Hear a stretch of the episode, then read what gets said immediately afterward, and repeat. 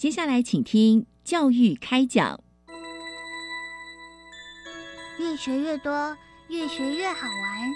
越学越多，越学越好玩。如果教育是春雨，我希望能滋养每一颗种子；如果教育是阳光，我希望能活络伸展每一株幼苗。聆听学子心声，分享教学心得，关怀环境变迁。扩大教育资源的平台，欢迎收听李大华主持的《教育开讲》，教育从倾听开始，一定华来。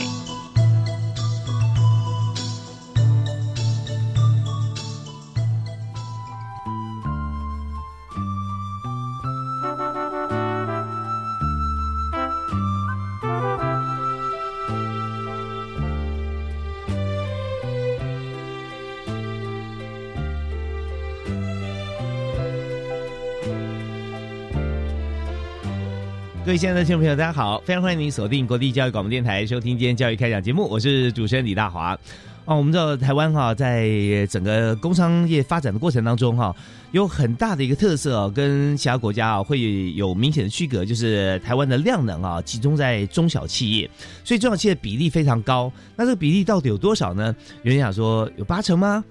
有九成吗？啊，那根据最新的统计数字啊，是百分之九十七点六五啊，都是中小企业。所以中小企业怎么样？呃，转化成中型企业、大型企业啊，这个过程中它需要很多的这个养分。但最重要就是创业的精神啊，也是台湾人的精神呢，呃，打拼嘛啊。所以怎么样创业？是不是有机会啊？有谁能够？为我们加一把劲啊，让台湾的这个有理想抱负的年轻人啊，可以勇于新创啊，不但是创业，创造更多就业机会。所以在这边呢，我们今天要和大家来谈真正的这一把推手啊，最重要的力量，从在学时候就开始啊，那一直到毕业之后，或过去毕业五年，那现在其实有很多的这样组合啊，都不断在 U Star 计划的这个与时俱进之下哈。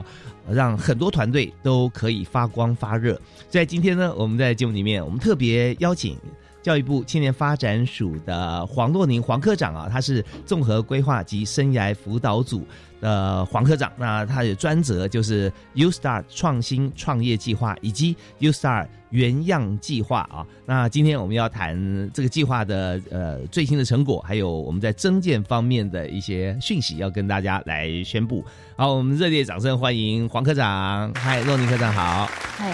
主持人好，各位听众朋友大家好。是我相信科长在这个执行嗯业务过程当中啊，真的看到很多年轻的生命啊发光发热，然后提出很多呃这让人觉得说哇，怎么想得出来这些提案哈。嗯，真的很优秀。的确，刚刚主持人已经有提到，台湾其实是一个中小企业为主要产业结构的一个国家。那其实中小企业占比高到已经将近百分之九十八。嗯嗯。所以其实对于整个国家的就业人数而言，它的贡献度也是高达八成。是。那为什么要推动这个创业呢？就是因为中小企业其实在促进一些产业的创新，还有创造就业机会方面啊。对于整个国家的经济体系，可说是有很大的贡献。嗯嗯，对。那这边教育部的立场，其实呢，也就是希望说，呃，也许创业这件事情可以更早的扎根，在学校阶段就让大家有机会、有资源可以来去从事一下创业，把它当做职涯探索的其中一个可能性。嗯，那我们 U Star 计划其实早在九十八年，民国九十八年的时候就已经开始启动了。嗯那时候，整个呃社会的这个天使资金还没有像现在这么样的多元跟丰沛，是，所以 U Star 计划，我们可以说它是台湾第一个校园的天使资金。嗯嗯，它除了提供学生创业的第一笔资源之外呢，还有结合学校里面有一些育成的单位，或者是产学研发的单位，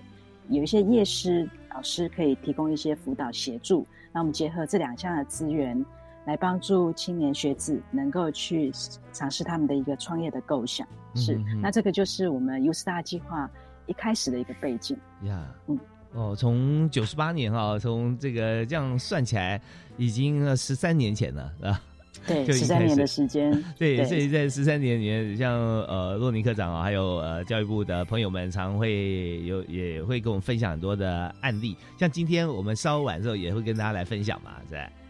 对，待会也会来分享一下，我们今年度就是刚好十三年累计的案例数破了一千对，那我们就想说，把这个历程里面呃有一些蛮亮眼的公司集结采访，然后我们把它编译成一本书，是是是待会会跟各位介绍，嗯。真的很棒哦！像呃，我记得在多年前我们采访过的一些团队哈，那现在做的很好，我印象深刻啊。有些做像是现在宠物当道嘛啊，宠物商机，对，做做这个呃宠物方面的相关宠物食品鲜食对是宠物鲜宠物鲜食食的汪喵星酒嗯啊，对对对，嗯哇，他他们也是很厉害，还有很多的团队，我们稍后都可以一一介绍。我想说，在这边哈、可能很多听众朋友会很好奇，就是说，哇，这么好的一个计划，我要怎么样能够参加？所以，首先是不是先请黄科长跟大家来介绍一下？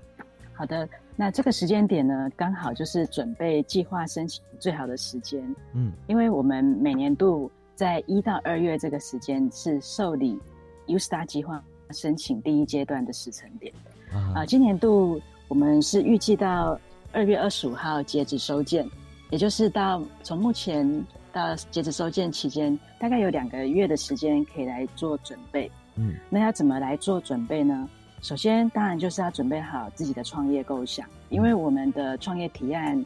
有分为四大类，啊、嗯包括了制造技术类、文创教育类、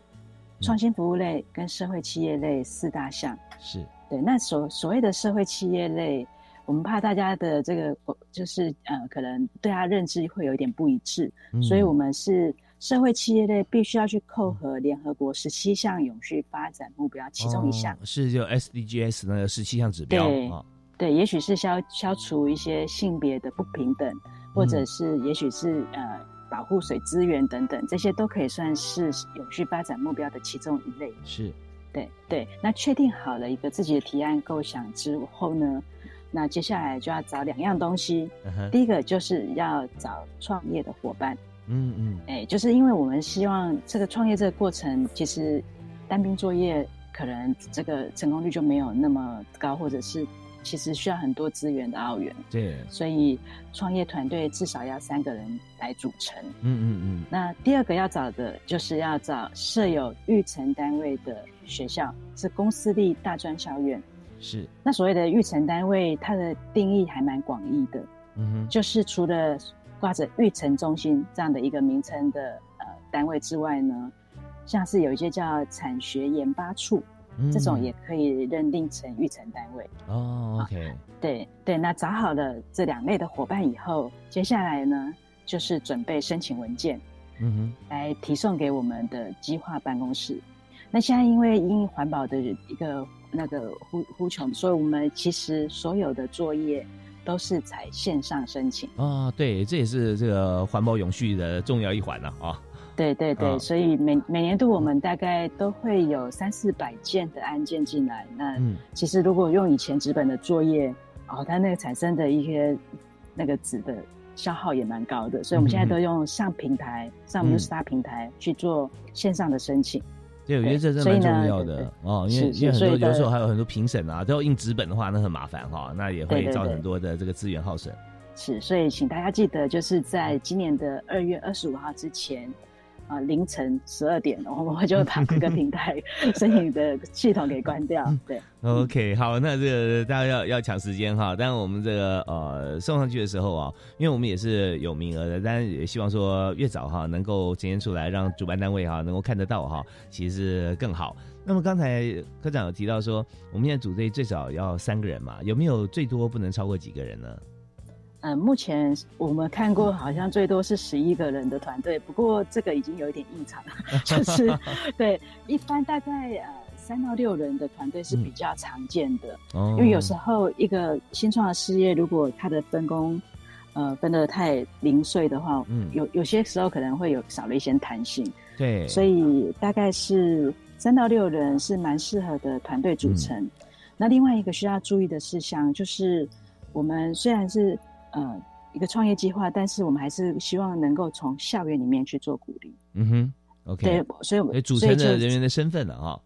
对，没错，组成人员的身份，我们希望核心团员，也就是三分之二这个成员，嗯呃，里面呢有呃，就是就他们是五年五年之内毕业的。嗯嗯，我讲比较清楚一点，就是从一百零六学期，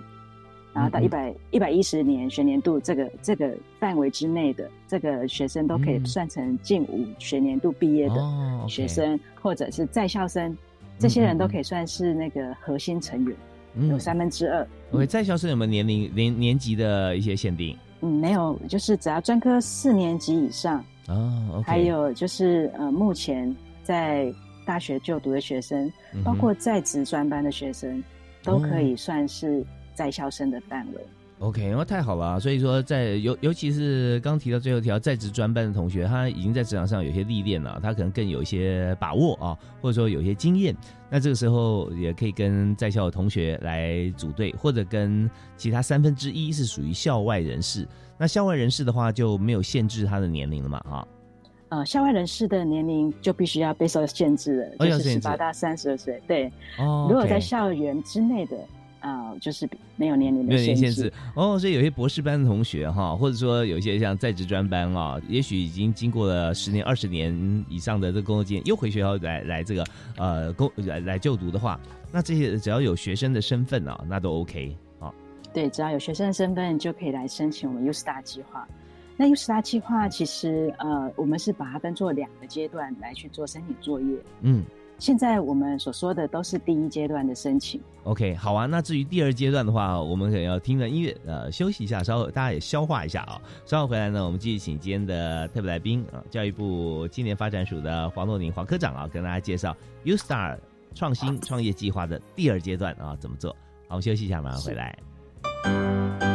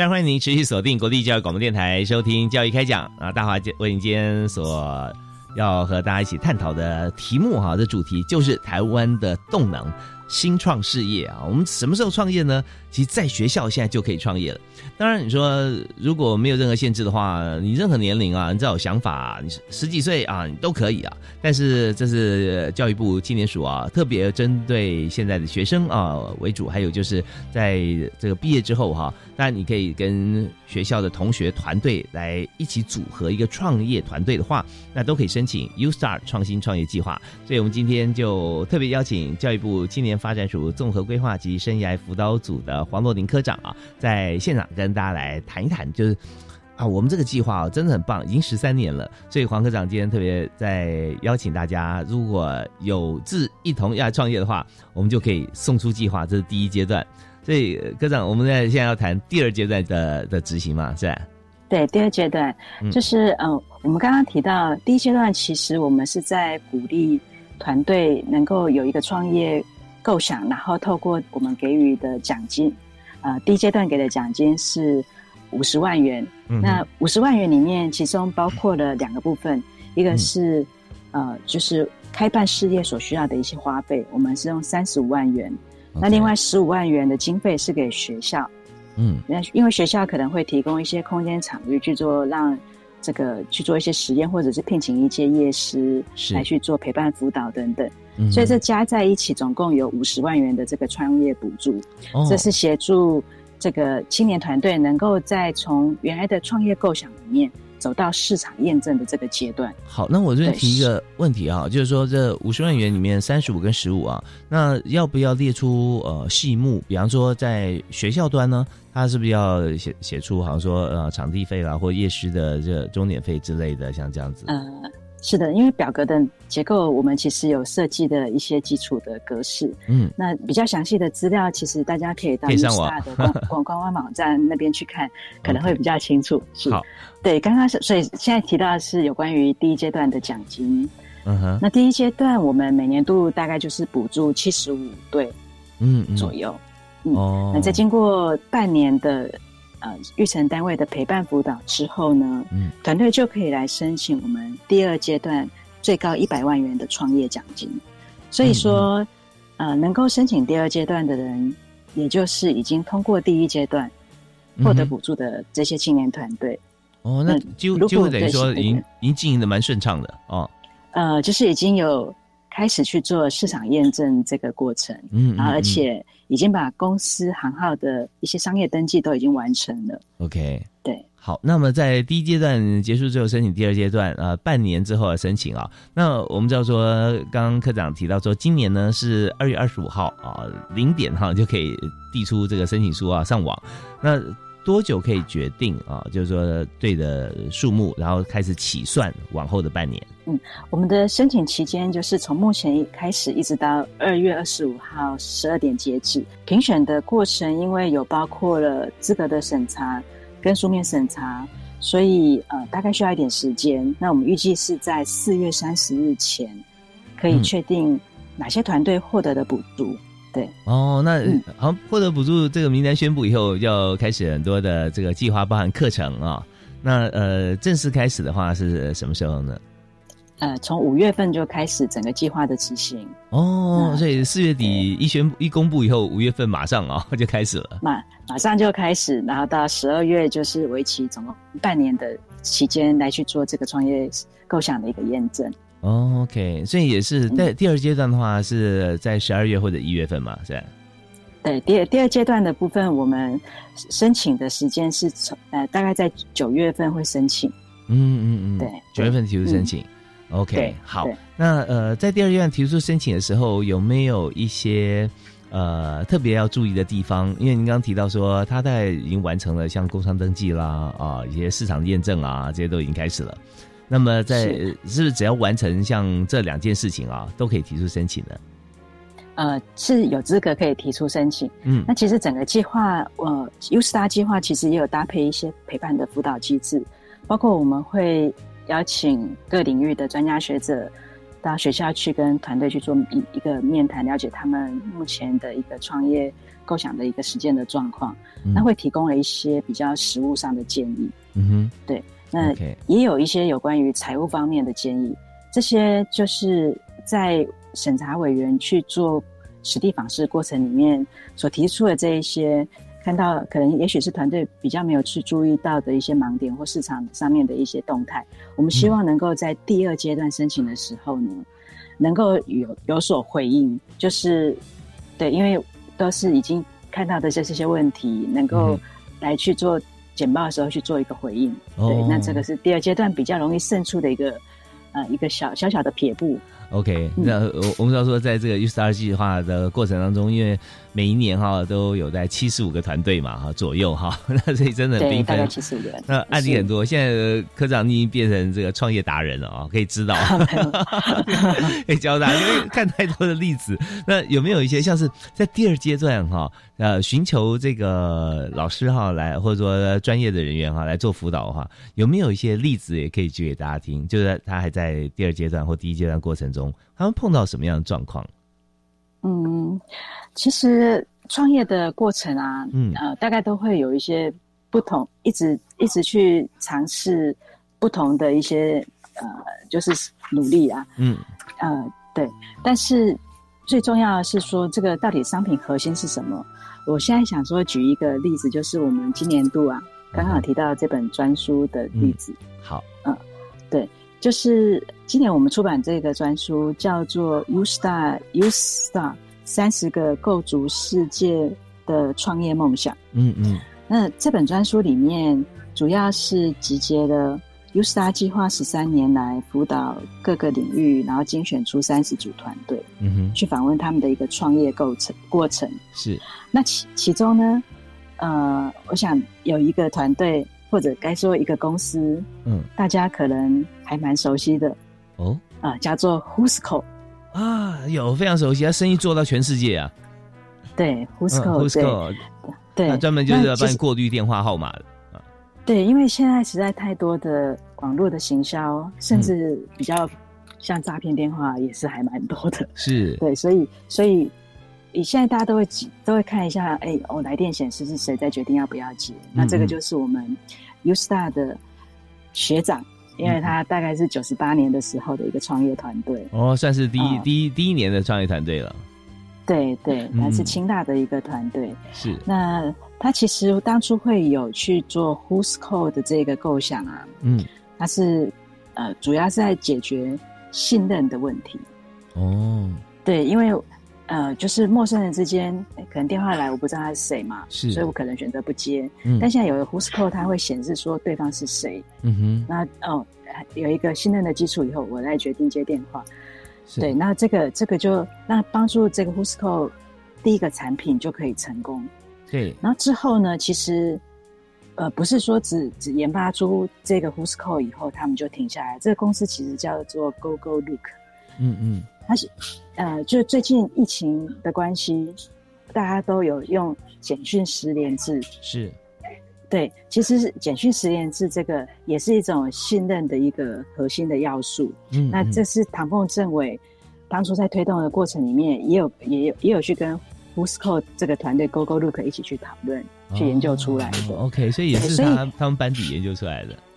对对，所以很很多时候呢，如果说有找到产品的一个核心的竞争力在哪里，其实可能透过一些专家或者是呃一些委员的一些建议，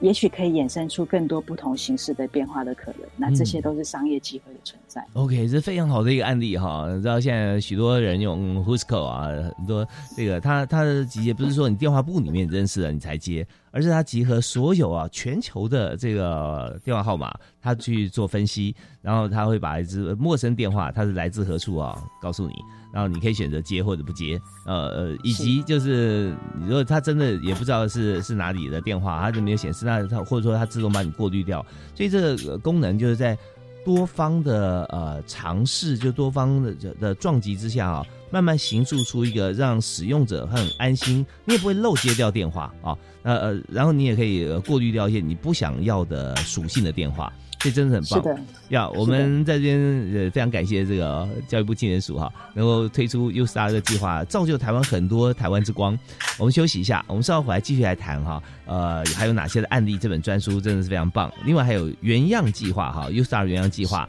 我们也请黄文林科长再跟我们分享。好，我们休息一下，马上回来。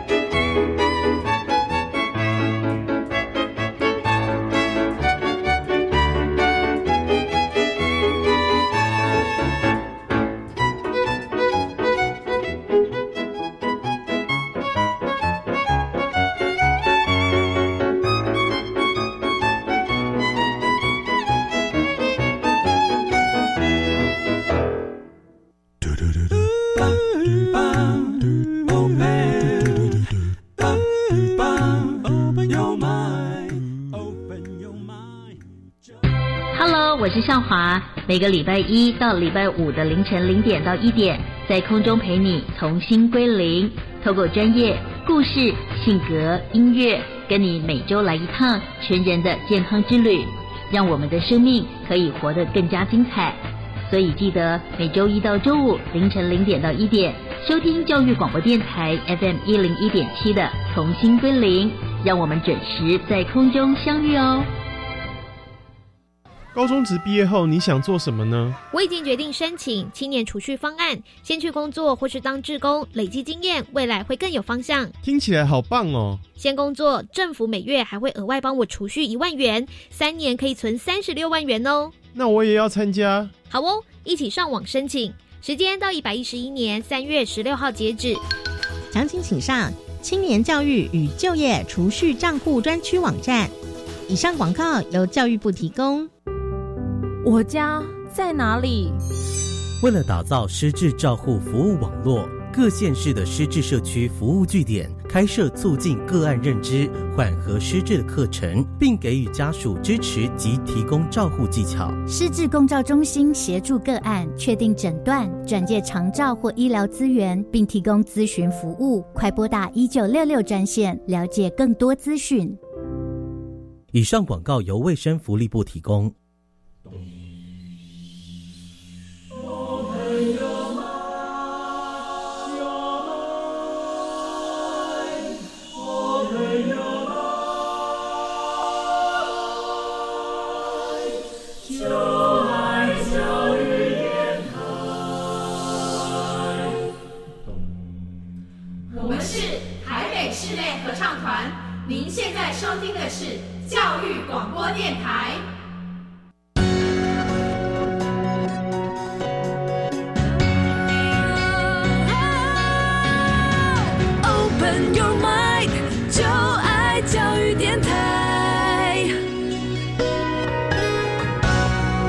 欢迎您继续锁定国立教育广播电台收听教育开讲。那今天大华为您访问的主题是大家非常熟悉啊，创业就一定要看教育部的 U Star 计划，因为 U Star 计划已经执行了十三年，也造就许多台湾之光的非常棒的新创公司。那现在有些从中小企业已经变成大企业了啊。那我们今天今天节目里面，我们特别邀请教育部青年发展署综合规划及生涯辅导组的科长啊黄洛宁黄科长，在我们节目里面的畅谈啊，这么多年经验里面啊，现在都出了一本。专书跟大家分享，哎，黄科长好，是是，主持人好，听众朋友大家好，是呃，我们刚好提到有像 Who'sco 啊这家公司，那现在全球知名，呃，那也是当初从 U Star 计划里面诞生出来的啊、啊，所以我们有很多的像这样的创业故事，我们稍后来分享这本专书。不过想说，在这个阶段啊，一开始我们还是想再谈另外一个啊，也是 U Star，但是原样计划啊，那这个。U Star 原样计划跟创新创业计划啊，它有什么差别啊？它主要是要在帮助年轻人哪些事情？呃，U Star 原样计划其实呃就是基于 U Star 计划所以可以算是一个衍生出来的新的计划。嗯，那开始推动的年度是在去年度，我们跟原住民族委员会一起来合作推动这整个计划的运作。嗯哼，比较大的差异是说，因为原样计划，大家一看名字就知道。哦，这个应该是否原住民学生所专门开设的计划，所以在核心团队成员的部分呢，就是我们要求的必须是他一样，核心团队成员必须是大学的在校生或者是五年内的毕业生。嗯，那其中这些核心船员必须要有一半呢，他是原住民的这样的一个身份，哦、才能去做申请。哦，他们那在申请是不是也是呃三人以上？也是三人以上的这样团队来组成，嗯、对对，但是他的团核心团队成员必须要二分之一以上是原住民族的学生。嗯嗯嗯，对。那为什么会提出这样一个计划呢？主要是我们发现说，诶，虽然都是创业，就是原住民的创业跟一般的创业还是有一些属性上的不同。其实原住民族的朋友现在呃大概占台湾人口的大概百分之二。嗯、那有许多，呃，是生活在都市的，是，但也有许多还是跟部落有所连接，甚至是生活在部落里面的。所以在我们这两年推动下来的过程里面啊，发现他们的创业形态，呃，有比较偏重某一些领域的出现，是，例如说林下经济，嗯嗯，也就是像是种植原住民族的一些呃传统作物，像是红梨。啊，这个就是一个对对，现在超爆红的一个 一个食品，对对。那另外还有就是养蜂这件事情也是林下经济，那还有打猎这个也是，但是猎打猎是不能随便打的，哦要有猎人执照才能打，还要看季节哈。对 对对，那林下经济的林下是哪哪两个字？哦，其实就是森林下方所带动的这一些多元作物，嗯嗯。所产生的一些经济价值，OK，就是林林下经济。林下经济，嗯，对，这是原住民族呃创业的其中一个特色。那另外还有就像是有些对于文化很有负担的，嗯，那那就是会有一些部落影像，嗯，记记记录的这样一个专长的场的一个一个创业主题。是，那有些是希望能够去推广一些呃，例如长者。他们可以乐活老年，然后有一些教育意涵的文创教育类，对，那甚至是呃带领大家到部落去体验部落生活的深度旅游，这些是我们在这两年里面啊看到还蛮特别的这个原样计划的的创业主题的类型。嗯嗯嗯。那那因为这些创业主题跟一般的呃计划也比较不一样，所以其实就整个原样计划呢。我们的这整个陪伴的创业的门诊机制啊，嗯，也有针对这些主题去专门聘请老师来去做担任的。对，那另外在创业的过程里面，我发现其实呃，原住民族学生在有有一些在于财财务观观念方面啊，嗯，呃，似乎要特别特别特别需要加强，就是所以我们会有开设一个。创业练功坊，来聘请会计师来讲授一些就是财务的记账的概念。嗯，那另外呢，还有传统智慧财产这件事情要如何去自我保障？是。好，那我再问个问题哦，就是呃，一半以上啊。如果说今天我们刚好是双数人组合的话，比如四位，那一半以上是一定要呃超过两位要三位吗？还是两位也可以？两位也可以。哦，就是一半或一半以上这样子。对对对，因为以上就含本数，所以就是如果是四人组成的这个团队，有一半是呃两个人就就是可以的。哦，OK OK，所以呃我们在看零下经济哈，然后原样计划，那我们就发觉说在里面很多都是跟这个户外会很有关系的啊，或者说在在零下活动，部落有连接，部落连接对。那么那如果说在在原样计划里面哈，原样呃 U Star 原样计划，它。如果做的跟我们刚刚提到的这个无关的话，哈，那还可以使用吗？还是说它就必须要回归到 U S R 的创新创业计划呢？嗯，其实我们原样计划，呃，刚刚所分享的是，呃，我们有一些比较常看到，就是从这个计划里面提出来的创业主题。那当然，我们其实范围是没有设限的，主要是身份别哈。对，它是身份别，对我们对于创业主题还是没有设限的。例如说，在去年刚好就获得我们最高奖金一百万奖金，有一个团队啊，嗯，哇，他做的产品就是是碳碳焙茶。大家在采收茶叶的过程，嗯，可能有一些是黄片的，也就是市场上比较不受欢迎的，嗯，然后他们就用传统碳焙的技术，嗯把这些。这个本来比较不好的卖的这个材料啊，嗯嗯，去转换它的口味，然后有一些特殊的就是，也有一些创新的喝法，例如说茶叶加气泡水，对，它其实很有香槟的味道。是冷泡茶吗？对啊，对对，就是不一定是传统的泡法，然后让这些这些茶叶它可能有一些特性可以被。发掘出来，嗯嗯，对，那这个团队其实很厉害哦，它的东它的产品已经上架到美国 Amazon 上面去了。哦，这是非常棒。然后上架到 Amazon，虽然 Amazon 上面产品非常多，但是你如果能够上去的话，哈，就有机会被所有的人看见啊。那这时候有销度再被介绍出来。当然，我们知道说现在呢，Amazon 是一个平台，在台湾有很多啊，像是比方说 Momo 啦啊，或者说 PC Home 啊。上架以后呢，还是有许多人的推荐或者推播，也可以造成更大的一些商机的回响。所以呢，这用用这个所谓黄片茶哈，因为我也我也是不是很熟悉这个名词。那刚才科长有讲到说，黄片茶就是就是不是那么好卖的茶，可能在一般的传统冲泡的方式底下啊，它所呈现出来的口感或者香气啊，呃，也许不是跟冠军茶可以呃这个平起平坐，但是用气泡水去泡它，然后再喝，那感觉有你知道有香槟的感觉嘛，是吧？是有香槟的感觉，对。OK，所以这真的是呃很大的一个创新的一个想法，所以这也是在原样计划里面的同学啊，他们所发展出来的。对他们就是因为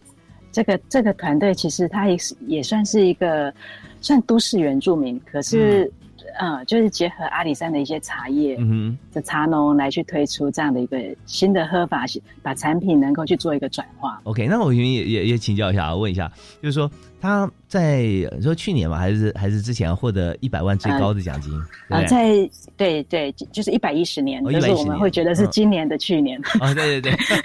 就我们这最新的一届了 哈，对，对获得最高奖金啊。那我就想，他获得最高奖金的这样子的赞赏哈，他是有哪些的原因因素？好比说，他是拓展特别广，还是说营业额特别高，或者是它的难度特别难，还是怎么样？怎么样评选出来第一名？第一个就是看的是这个产品的创新性。嗯那因为现在没有人去用这样的方式再去做引用嘛，嗯哼，所以对，所以它其实算是一个产品的一个创新性。第二个就是它目前的一个经营的市场潜力。哦，那因为这个这个初期的产品，其实我们看到已经被市场接受了，嗯所以相对的它可以获得的分数也就比较高。那就是另外就是一种国际开发的能力。嗯哼，对，所以这是这个团队之所以可以脱颖而出的一个原因。是那另外，其实原样计划也有一些还蛮蛮特别有趣的，就是、嗯啊，我们每次看到都会觉得，哎，真的部落我们对他们好不了解哦。哦，是哦，对对，那像这是部落我，我相信哦，是这一定是有很好听的故事。我们要休息啊，听一段音乐之后，我们准备一下心情来听这个黄敦宁科长啊来谈原样计划里面为什么这个计划他就觉得我们这么不了解部落，然后他会有什么样子的亮点哈，让大家眼睛一亮啊。我们休息一下，马上回来。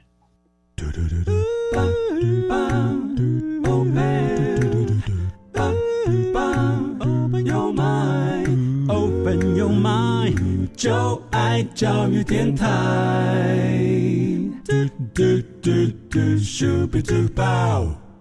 您现在所收听的节目是在每个礼拜一跟礼拜二晚上七点零五到八点，在国立教育广播电台为您播出的《教育开讲》，我是主持人李大华。那么在今天节目里面，和大家邀请到的特别来宾，也是我们节目的好朋友，是教育部青年发展署的黄若宁黄科长。嗨，科长好。主持人好，各位听众朋友大家好。是黄科长，他一直在为大家所有哈、台湾的新创的动能哈、在帮大家加油打气，而且实质上帮忙，就是教育部推出的 U Start 创新创业计划，还有 U Start 原样计划，那这些都是教育部青年署推出啊，为同学新创所推出来的。但是在资格方面哈、可以有校外人士，但是呢，我们知道三分之二都要在学的同学啊，年龄不限，只要在学生就 OK。那么也有啊原住民同学的原样计划。那我们刚才呃黄科长提到一个是，哇，我们居然、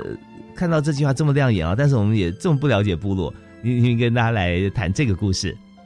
是，呃，其实这几年来，那个部落旅游这个其实都是原样计划里面就是蛮常出现的一个创业的主题。嗯这些团队为什么会希望来来提这些主题呢？主要就是希望大家能够认识他们的生活、他们的文化跟产业。嗯像今年度台东大学他们辅导的一个叫野翠有限公司，野翠就是翠是哪一个翠？呃，翠就是一个草字头在一个竹，这个翠。哦，精粹的萃，萃取的萃。对，精粹的萃。嗯对，它主要就是带领大家可以到部落里面去呃体验美食，然嗯后去呃就是玩一些森林的游戏是啊，甚至泛舟哦等等，那来让大家能够来认识部落。其实我们在去年度也有类似的一样去运用部落的一些呃特有的一些技术哦，嗯像是宜兰大学他们有一个在养蜜蜂的一个，就是做蜂蜜的一个团队，嗯哼，他呢就是跟台湾很多地方的一些部落去做合作，是。就是教他们如何养蜜蜂，嗯。再再去采购他们的产品。嗯嗯嗯，对，所以他就是不只是让自己的部落好，也可以帮助其他的部落能够有发展。哦，然后嘞，像是在南投的话，我们知道，哎，南投茶蛮有名的，嗯那也有咖啡。嗯哼，那咖啡一样有那个原住民的部落在种咖啡，是，像是在仁爱乡就有一个叫卡杜部落，嗯哼，啊、那他们自己种出来的在地的咖啡就有不同的风土的味道，就跟我们喝到的阿拉比卡的，一般可能会觉得的嗯可能味道就有点不太一样。哦，对，其对。实真的咖啡啊，像咖啡、葡萄啦，像这些呃呃原料啊，它都是很吃这个在地风味的，因为它是不同的土壤，呃，它有不同的这个气矿物候质，对，还有气候啦、纬度啊、水分、雨水啊、温度这些都不一样，所以呢，呃，在每个地方哈、产出的都会有自己的特色。是，所以就是也是感谢原住民青年朋友的这些创创业的提案，嗯嗯可以让我们也可以更认识台湾有这么多元的文化。对啊，真的是呃，像呃原粹啦，最纯粹的原住民的生活野粹啊哈，那他可以在 在他的这个原乡啊，在野外，我们知道说可以怎么样享受，尽情享受啊，大自然能够给我们的馈赠。那刚还有像蜂蜜，蜂蜜除了这个养蜂的这个地点以外，但技术是很重要啊，它也推广这个技术到各个部落去嘛啊。哦，对，对其实技术呃，现在也是有一些农业呃，就是原住民的推广的专班，嗯专门在教大家如何去从事这些林下经济。嗯嗯，对，嗯。那也也许他们会有一些更创新的做法，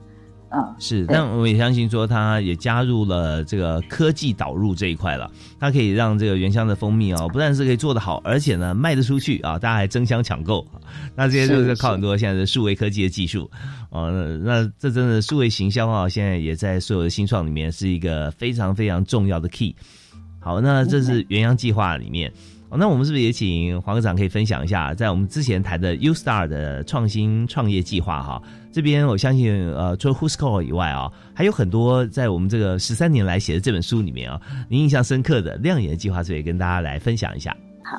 呃，另外一个想跟大家分享的是，我们有一个团队，它叫做先进医资，嗯哼啊、就是先进技术的先进，是医资就是医疗资讯。哦，那顾名思义呀、它一定是跟医疗资讯是有关系的。嗯哼啊、他所做的事情就是提供那个医院的一个整合资讯的一个平台。哼，呀，那其那在其实一开始他还申请 U Star 的时候啊，并不是做这个主题，哦，那是做什么？呃，是有一点像资讯工作室这样的一个主题。哦，他把资讯工作锁定在医疗这个部分了。对，后来才慢慢聚焦到医疗这个主题。嗯嗯嗯，所以呃，其也就是其实整个创业过程里面，它真的是一个不断尝试去做调整的。那现在对它这个就是本来没有一个设没有一个范围，但现在有医疗资讯，嗯。刚好呃就呼应到现在很多智慧医疗的一个需求。嗯嗯，啊、呃甚至它的产品已经有开发到东南亚的许许多的医院里面去了。哦，那在这个呃智慧医疗在医疗资讯方面，大家可以看到哪一些哪一类型的资讯呢？嗯，它其实因为疫情的关系，就是有些人要去去看看这个人有没有一些什么感染的一些症状啊，嗯，它就提供了一些资讯的一个整合的一个平台，可以去节省一些人力来去做旅游时的查询，嗯哼，然后也提供了智慧检疫站，嗯，然后有一些智慧的匝道的作业服务系统，可以让这整个资讯彼此之间连接出来，变成可以便利这整整个呃就是简易的一个过程的运作。嗯，所以需要这个联合各方面资讯的事情，他都可以来协助整合，所以它是非常激动的啊！来看现在有什么样最新的需求，他就来把这些资讯整合在一起，来符合大家、满足大家的需求啊！啊对，没错，嗯。，OK，那另外，其实疫情啊，嗯其实也对很多新创产业，尤其中小企业，呃，他们对于这个外面的冲击的抵抗力更差。是，可能大企业会有一些资源可以去做利用，可是嗯中小企业可能在这个疫情里面，很多都受到很严重的影响，甚至不得已停暂时停止营业。嗯嗯嗯，对，那我们也看到，其实新创他们也也展现出自己还蛮独特的生命力。是，像是我们在书中也会提到一个代表啊，嗯是也许大家都有听过，是在花莲的回游吧。哦，回游吧，嗯嗯对，回游吧。它本身是有在贩售渔货，然后也有在做食鱼教育的。嗯嗯嗯，对，那只是说在呃我们疫情爆发的期间，这个时候啊，实体活动其实全台各地都停止了。对，对，他的食鱼教育就是甚至有三个月的收入是挂零的。哦，对对，所以大家就开始他想象说，怎么样去创造一些新的可能。嗯于是他就把实体活动这些转到去做商品的一个行销，就是透过网络平台去做行销。他所有的水产品上面啊，都挂有履历销售的 QR code，、嗯可以大家更能够信任出信任这整个产销的过程。嗯那同时，食鱼教育的部分呢，他们也推出了一些教材箱，因为大家都居家办公，对所以父母亲就可以运用这些教材箱里面的互动教材，来在家认识鱼。不然我们一般现在大家可能 认识的鱼就只有几种而已。对，就觉得说都是一块一块的啊，没有没有尾巴，对煮好没有鳍才认识。那 哎，它这个教材箱里面包含哪些东西呢？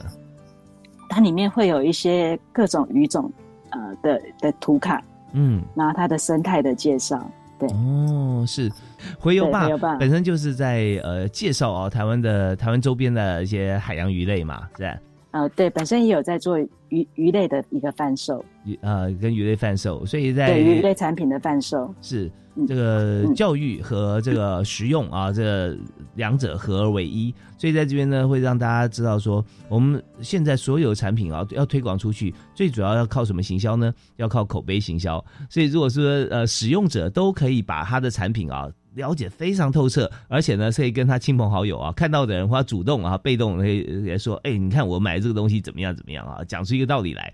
大家觉得说哇，那是最好的行销，所以在回游爸这边哈，其实但也他不是专门只看到行销这件事情，而是在推广教育的过程当中，会把这个两者合在一起啊，发觉效果就真的非常棒，而且在里面还会有一些，对我记得好像在节目里面我们曾经似乎有谈过这这件事情啊，让大家认识了台湾的海洋生态，那也不会啊，对于哪些鱼类啊就会滥捕。或者是对于这个季节性的鱼类啊，了解之后，我们知道新鲜的最好吃，而且价格也最便宜。所以在这方面，那个呃回游坝这一部分啊，也是非常重要的。大家听到这边啊，大家对创业一定很有憧憬。那到底怎么样来找到我们创业的原动力啊，以及怎么样来申请？我们休息啊，稍后再继继续请教育部青年署的黄豆宁科长跟大家来做讲解。Open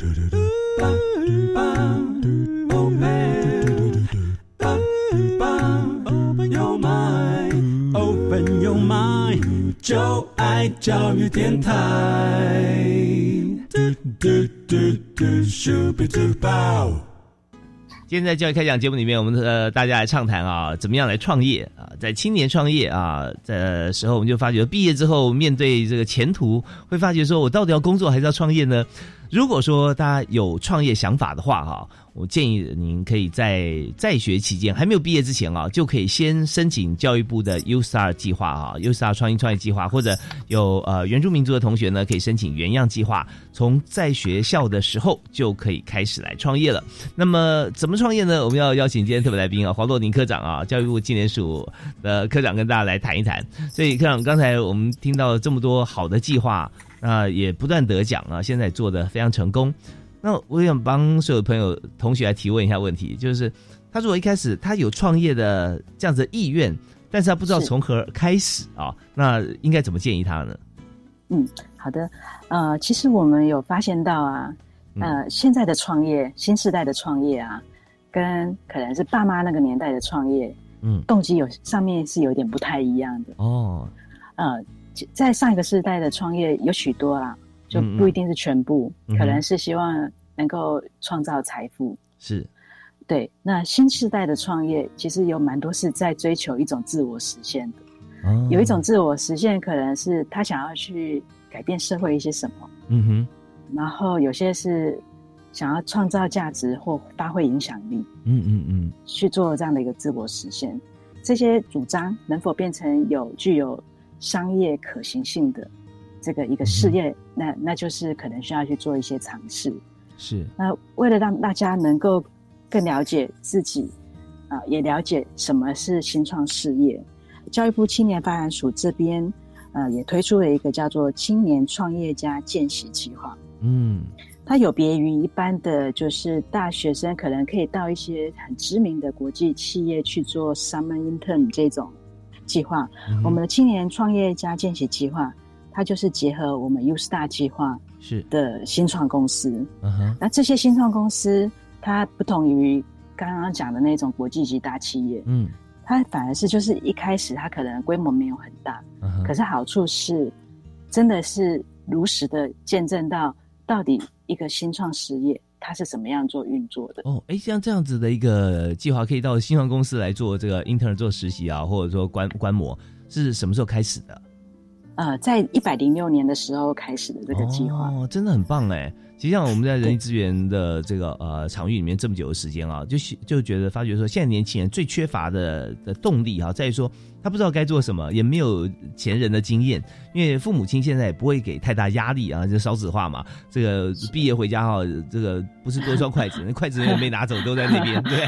对 然后又又帮爸妈加薪了，因为学费也不用出了啊，住宿费也省了啊。但是这这边如果说就这样子一天一天过去啊，我们用这样子的关爱啊来这个照顾我们的孩子啊，其实倒不如说是给他们满满的动力啊，就让他们多看、多走、多看啊，多发现。所以在教育部现在啊，刚才黄若琳科长提的这个去新创公司来做 intern 做实习哈、我觉得这实在太棒了，而且年龄层很接近啊，大家都有共同的语言，对不对？没错，而且现在的这些新创事业，可能就是它的规模都不是很大，嗯也就是最接近呃自己能够着手创立一个事业的开最开始。嗯那大家也可以了解到，就是创业家的生活是怎么过的，苦谈，对什么？他是怎么样度过一天的，嗯那需要大概哪些能力的抗压性？是。呃，那一个团队的运作会需要哪些不同功能的一些组成？嗯哼，对，那产品从无到有，它的整个开发过程是什么？嗯。其实真的，就我们可能看到也有很多成功的企业家，呀，可但是我们没有看到很多呃正在辛苦过程或者最后没有成功的企 企业家。所以其实这个计划就是帮助大家能够去做一个更确定的职涯探索。嗯来看看创业是不是像自己想象中的美好，还有自己是不是真的有这个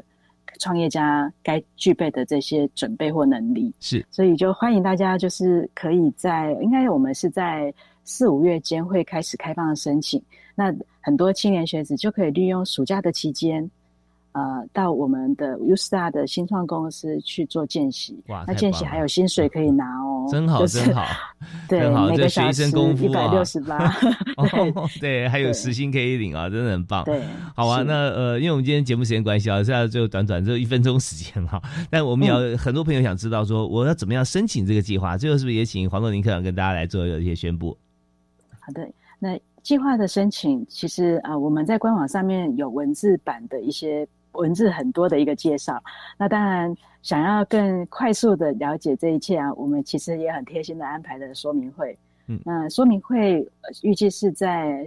一月十二号跟一月十四号分别在高雄跟台北做举办。嗯那如果说不方便到场的，我们在一月十七号也有用一个视讯软体 Microsoft Teams 去进行一个线上场的一个就是说明会的一个嗯播出。那